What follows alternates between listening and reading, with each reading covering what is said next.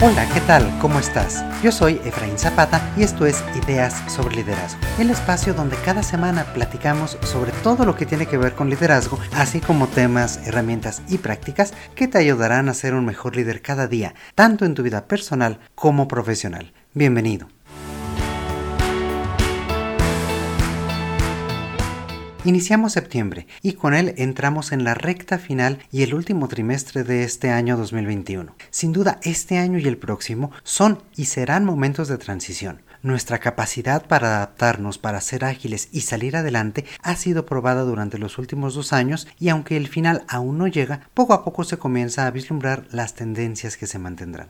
Es tiempo, como decíamos, de transición y de empezar a vislumbrar cómo queremos construir nuestra forma de vivir y de trabajar en el futuro. Decidir qué cambios queremos mantener y sobre qué cosas deseamos volver y hacer todo lo posible por regresar a lo anterior también en qué aspectos queremos y podemos encontrar un territorio intermedio, un territorio aún desconocido, pero que sabemos que tendremos que construir y empezar a conformar. Nunca hay mejor momento para planear todo esto que ahora mismo. Podemos siempre estar esperando a tener más claro qué pasará y cómo podremos reaccionar, pero muy seguramente para ese entonces la situación ya será diferente y tengamos que volver a alargar nuestra visualización del futuro y volver a dejarlo para después.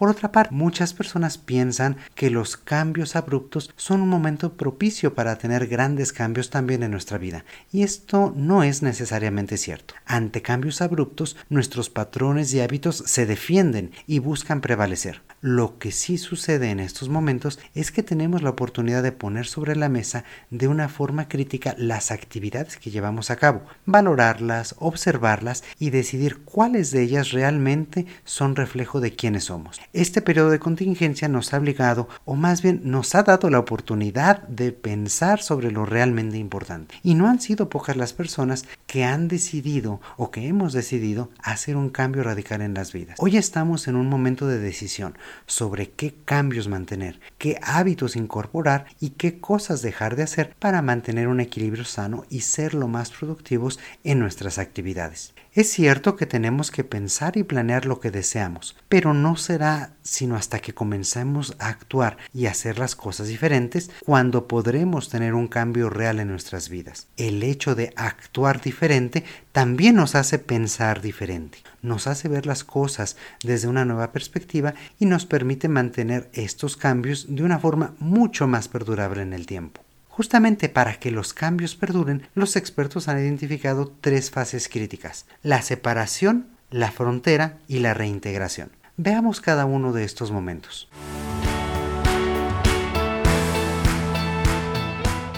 El primero es separarnos. Al separarnos por un momento de las actividades diarias, de los hábitos que queremos cambiar e incluso de las personas que solemos frecuentar, podemos ganar una visión más amplia y vibrante sobre lo que estamos haciendo y cómo lo realizamos. Separarnos de las situaciones que vivimos en el día a día, aunque sea por un momento, nos fuerza a cambiar nuestro enfoque y prestar atención a cosas diferentes. Poner las cosas en perspectiva.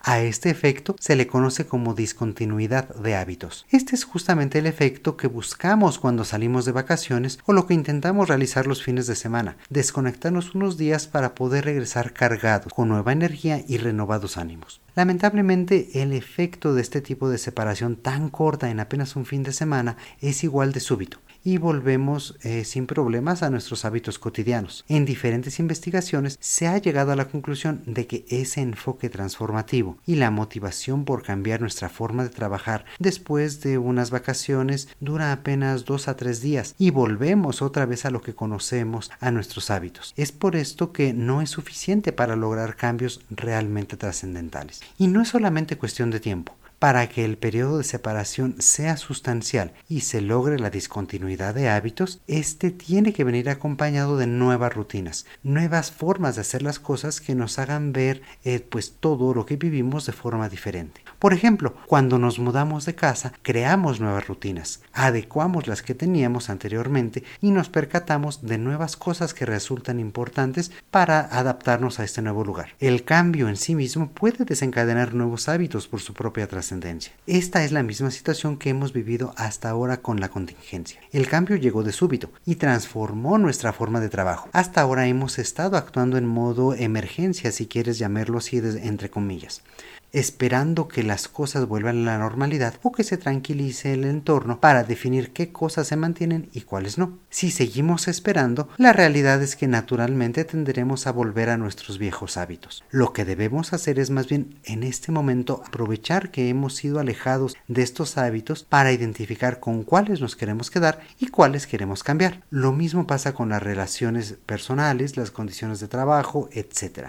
Es decir, el cambio siempre comienza por separación de lo anterior. Hoy estamos aún alejados de muchas de las cosas que consideramos o considerábamos normales. La pregunta es cuáles de ellas quiero recuperar y cuáles quiero mantener alejadas. Esto es un ejercicio de reflexión y de decisión personal pero sobre todo también podemos llevarlo a cabo junto con nuestra familia y junto con nuestro equipo. Es decir, qué prácticas de esta nueva forma de trabajo, de esta nueva forma de vida queremos mantener con ello. ¿Cómo podríamos mejorarlas? ¿Qué queremos hacer diferente? Todo ello sentará las bases para reinventar nuestro rol como individuos, como líderes, pero también como padres, como hijos, como hermanos, esposos y todos sus femeninos. E incluso, ¿qué es lo que buscamos como sociedad? Hacer esta reflexión no es gratuita, sino que es lo que nos va a permitir aprovechar este momento para evolucionar, para trascender y para que los cambios que, que podamos cosechar de todo esto realmente se mantengan en el tiempo.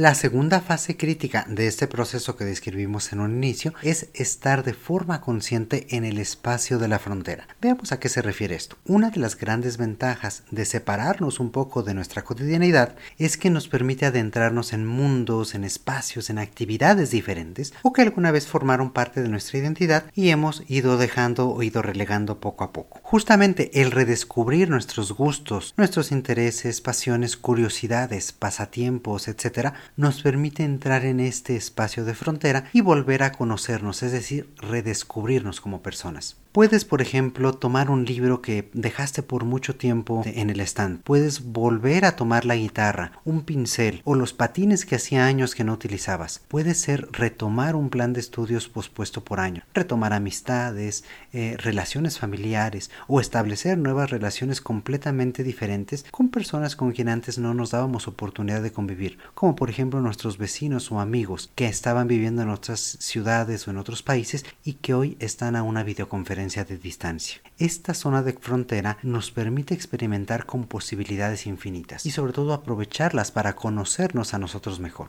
Separarnos de lo que conocemos abre posibilidades para incorporar nuevos temas de interés, descubrir habilidades y potencialidades, es decir, nos ayuda a ampliar nuestro círculo de relaciones, cambiar incluso de carrera y descubrir o redescubrir nuestra vocación. Lamentablemente, estar en esta zona de frontera no dura para siempre. Nuestro cerebro rápidamente buscará sus viejos patrones a menos que decidamos activamente efectuar cambios. Para poder transitar hacia un cambio consciente, necesito decidir activamente qué quiero de estos nuevos elementos, qué quiero que se mantengan como parte de mi vida en el futuro y crear hábitos alrededor de ellos. ¿Cómo puedo aprovechar esas habilidades, esos pasatiempos, esas nuevas relaciones, estos nuevos hábitos que estoy redescubriendo? ¿Qué tan importante tendría que ser el cambio que necesito? Es decir, voy a cambiar eh, enteramente de carrera o solo voy a integrar un nuevo pasatiempo? ¿Quiero cambiar de estilo de vida? ¿En qué nivel de prioridad va a estar todo este cambio que estoy buscando para mí mismo? Disfrutar al máximo de esta zona de frontera para poder tomar decisiones realistas. Priorizar todos los temas que he abordado y redescubrir mis patrones de comportamiento alrededor de ellos. Aquí me gustaría compartir contigo una pequeña anécdota sobre una querida amiga. Ella estudió mercadotecnia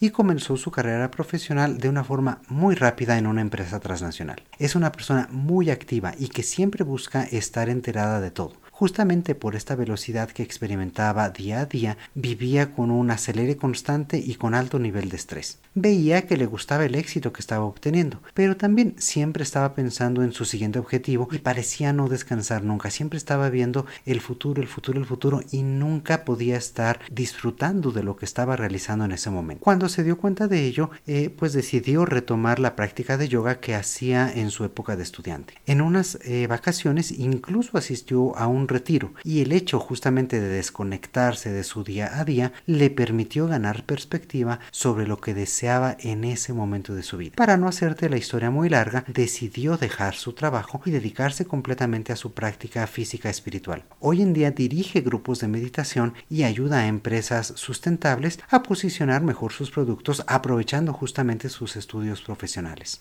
Y te cuento esta historia no para que te plantees hacer un cambio de 180 grados en tu vida, ni que redescubras tu pasión, tu vocación y que cambies completamente lo que estés haciendo el día de hoy, sino para que te des cuenta de cómo el desapegarte de lo que estás haciendo te puede ayudar justamente a ganar esta perspectiva y tomar decisiones frías, que si tú estás en el día a día pueden parecer decisiones muy aventuradas o muy locas o muy tomadas por impulso, pero no lo son en el fondo. Responden realmente a conocerte, a saber quién eres y qué es lo importante para ti. Justamente durante este tiempo de transición se vuelve importante reflexionar y plantearse seriamente muchas preguntas sobre uno mismo. Por ejemplo, ¿qué he hecho de mi vida? ¿Qué obtengo y qué le doy a mi equipo, a mi trabajo, a mi familia, a mis amigos, a mi comunidad? Y también, ¿qué obtengo y qué me doy a mí mismo? ¿Qué quiero realmente para mí y para los demás? ¿Cómo se reflejan mis valores en mi día a día? ¿Cuáles son mis mayores talentos y cómo los estoy aprovechando o desaprovechando? También, ¿qué pasó con mis sueños, con mis aspiraciones cuando era más joven? ¿Y qué deseo de ellos hoy en día? Todas estas eh, preguntas nos pueden llevar a una profunda reflexión que se presta para generarse en este momento de estar en la frontera entre mi día a día y la separación. Tomar decisiones de vida de este tamaño no es algo sencillo. Implica una buena dosis de ánimo y valentía, así como atreverse a cuestionarse de forma seria y profunda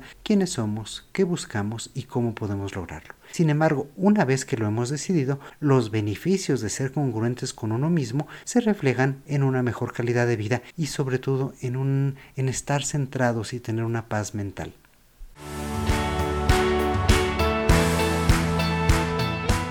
La tercera fase de este proceso es la reintegración o el establecer un nuevo punto de partida con nuevos hábitos, nuevas prioridades y una nueva forma de hacer las cosas. Después de la contingencia que hemos vivido, no somos pocas las personas que hemos descubierto que no queremos regresar a una agenda de constantes viajes de trabajo o de largas horas nocturnas en la oficina. Lo hemos decidido, pero también tenemos cierto miedo, cierto temor a no poder lograrlo. Esto se debe a la insistencia de algunas organizaciones de regresar a la habitual y, esta insistencia de que todo podría volver a ser entre comillas normal. Esto genera una preocupación pues bastante bien fundada y es que los cambios externos y repentinos, como decíamos en un inicio, raramente se traducen en nuevos hábitos. Por el contrario, nuestro cerebro trata de regresar a lo que ya conoce. Es el efecto de los días de vacaciones que comentábamos anteriormente. Para lograr un nuevo comienzo de, de forma real y trascendente va a ser indispensable aprovechar esta ventana de oportunidad que se abre en la zona de la frontera después de separarse de lo cotidiano y decidir qué quiero mantener. Hablamos de una persona que se muda de casa. Eh, siguiendo este ejemplo, de acuerdo con investigaciones realizadas este, en España, el tiempo para mantener estos nuevos hábitos después de un cambio intencionado es de aproximadamente tres meses. Es decir, tenemos que mantener nuestra decisión consciente y los nuevos hábitos al menos durante este tiempo para verdaderamente incorporarlos a nuestro día a día. Otras investigaciones y autores ah, hablan de que hay que repetir un nuevo hábito por lo menos 21 veces o al menos 21 días. En cualquiera de ambas perspectivas, lo central del asunto es mantenerse, es tener esa perseverancia por los nuevos hábitos que queremos adoptar y no dejarlos eh, pasar por alto. Este mismo periodo podría aplicar al momento de cambiar de trabajo o al incorporarse a una nueva forma de trabajo flexible. Esto es justamente lo que estamos viviendo hoy en día, una ventana de oportunidad para identificar qué cambios queremos mantener y,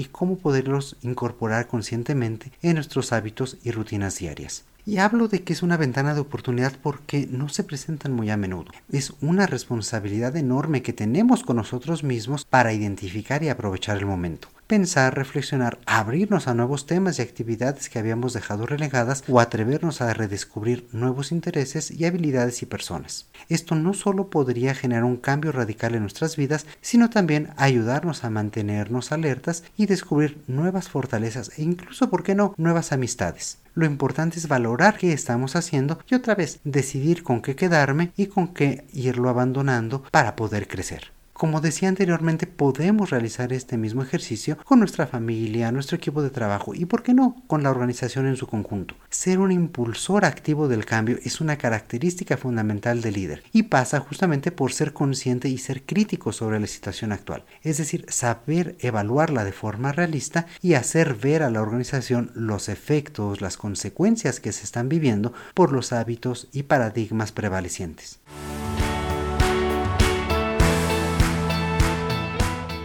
Y aquí incluso me gustaría invitarte a ver cómo estas tres grandes fases de las cuales hemos platicado el día de hoy, separación, frontera y reintegración, las puedes aplicar también en el resto de la organización. No me parece una coincidencia que, estos tres pasos se parezcan mucho a un modelo de cambio organizacional clásico planteado por un autor que se llamaba Kurt Lewin para la transformación de las empresas. Él hablaba de tres fases muy similares, el descongelamiento de la situación actual, el cambio propuesto el cambio organizacional liderado eh, por, por estos agentes de cambio y la recongelación de una nueva situación eh, o de un nuevo entorno como se desea que se genere. Por supuesto, esto es importante para que tú lo conozcas y tú lo vivas, pero también para que lo compartas con tu equipo y, ¿por qué no?, que también lo puedas facilitar en el resto de la organización. Lo importante es que estas etapas transforman o forman parte de un proceso que sigue a cabo una persona. Y para parafrasear a Peter